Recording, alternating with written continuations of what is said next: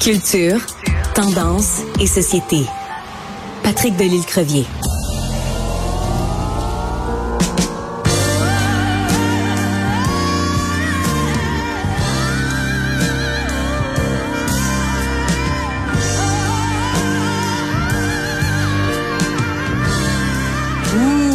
Je, je vais m'en aller à SQDC. Hein? Je vais aller sortir un gros joint. Je vais aller pouvoir célébrer les 50 ans de Dark Side of the Moon. On vient d'entendre un petit extrait, bien sûr, de The Great Gig in the Sky. Donc, c'est un album qui est sorti euh, février 2000. Euh, ah non, même pas 2000. Attends. Rappelle-moi, c'est quoi l'anniversaire? Les 50 ans, donc 73.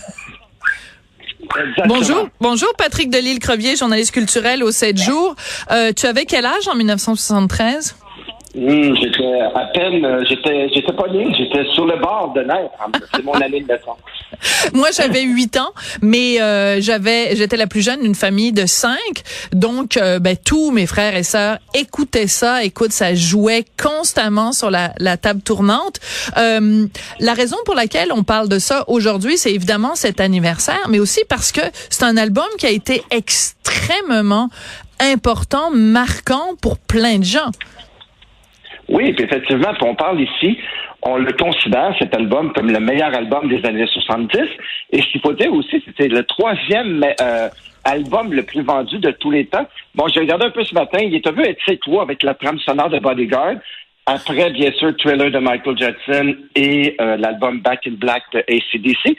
Donc, c'est un album important euh, qu'on qualifie de chef-d'œuvre, qu'on qualifie de chef-d'œuvre d'album culte du rock progressif.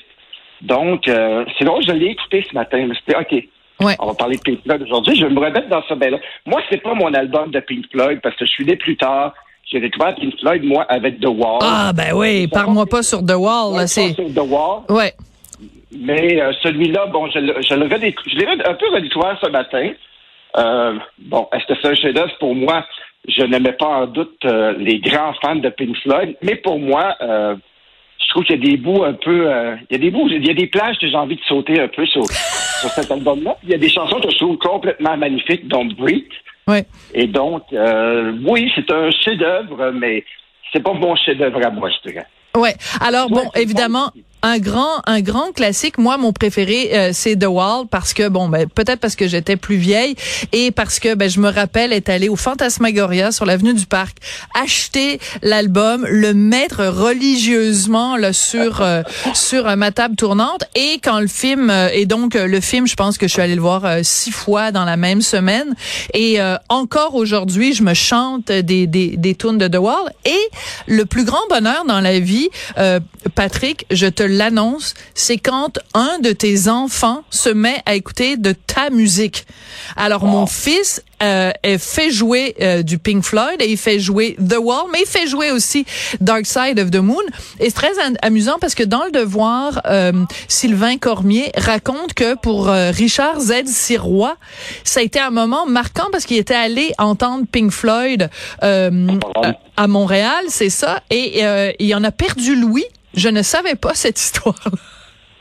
Oui, j'ai lu ça aussi ce matin, puis il disait aussi qu'il y avait, dans l'espèce de fumée qu'il envoyait, ouais. substance toxique qui fait en sorte que plein de gens tombaient, s'évanouissaient, étaient malades. Les gens étaient tellement proche de la scène que ça lui passait au-dessus de la tête. Alors, une belle légende. Et, je voulais dire aussi, Sophie, on a entendu euh, The Great Gig in the Sky, qui, il y a une anecdote autour de ça. C'est une chanteuse qui s'appelait euh, Claire Torrey. Et elle, on lui a dit, on lui a fait entendre la musique et on lui a dit, est-ce que tu peux improviser sur cette musique-là? Et elle a, c'est vraiment ce qu'on entend sur l'album, c'est qu'elle a improvisé. Puis elle, elle a été payée comme des peanuts, là. Ah, ouais. On parle ici de trois, trois euh, l'équivalent de 300 dollars à l'époque. Et en 2005, elle a décidé, elle, que cette chanson-là, elle avait fait plus que sa part. Elle a poursuivi le groupe Pink Floyd et maintenant, elle est reconnue comme étant euh, elle a des, euh, des royalties, comme on oui, dit. Oui, des, droits d'auteur, oui. Et donc, et des droits d'auteur, et des droits d'auteur, et elle reçoit maintenant de l'argent de Pink Floyd, et donc, euh, c'est une belle histoire parce que c'est une fille qui, qui était engagée par, parce qu'il faut dire aussi que cet album-là est enregistré au mythique Abbey Road. Ben oui. À l'époque, le IMI Studio.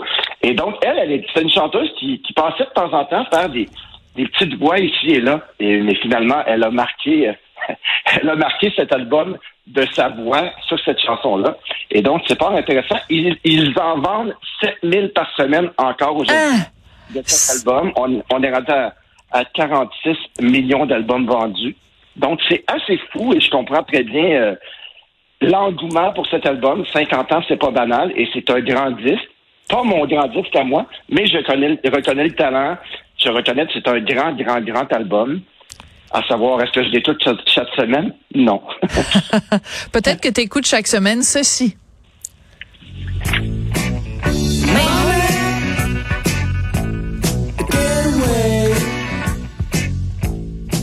Écoute, à chaque fois à la radio que quelqu'un parle d'argent, fait une chronique et tout ça, ça, on en revient toujours à Money, qui est quand même une sacrée chanson avec euh, les, les, les tiroirs caisses qu'on entend au début. Puis ça doit être assez drôle quand même pour quelqu'un de plus jeune qui a aucune idée c'est quoi un tiroir caisse. Là. et les battements de cœur au début euh, euh, aussi sur cet album. Donc c'est un grand album, il faut il faut le reconnaître. c'est aussi l'album qui a fait vraiment vraiment euh, reconnaître Pink Floyd parce que bon, faut le dire, c'est pas leur premier album, c'est leur huitième. Oui. Donc avec cet album-là, ils ont eu une reconnaissance internationale et aussi c'est ils ont expérimenté un peu, ils ont fait des expérimentations sonores dont le fameux bruit de caisse enregistreuse. Ils ont aussi improvisé avec des synthétiseurs et tout. Donc, c'est un nouveau... Euh, Pink Floyd a un peu découvert, découvert son son avec cet album-là. Et bon, euh, ça a lancé euh, le groupe. Ils ont fait des albums avant, mais qui n'ont pas fait, qui ont pas fait autant de bruit.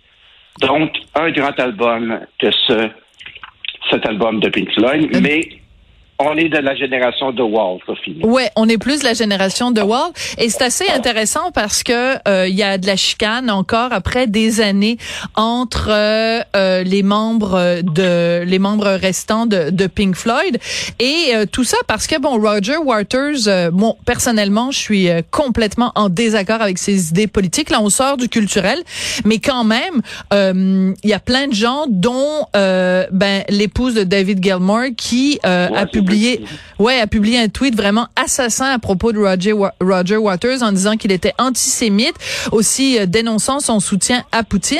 Et même, même, je veux t'annoncer ceci, il y a un concert de Roger Waters qui a été annulé euh, en Allemagne, euh, à Francfort, parce que euh, on considérait qu'il avait tenu des propos antisémites. Bref, euh, c'est peut-être, c'était peut-être un génie euh, à une certaine époque, mais aujourd'hui, il est plutôt problématique. Oui, exactement. C'est bien.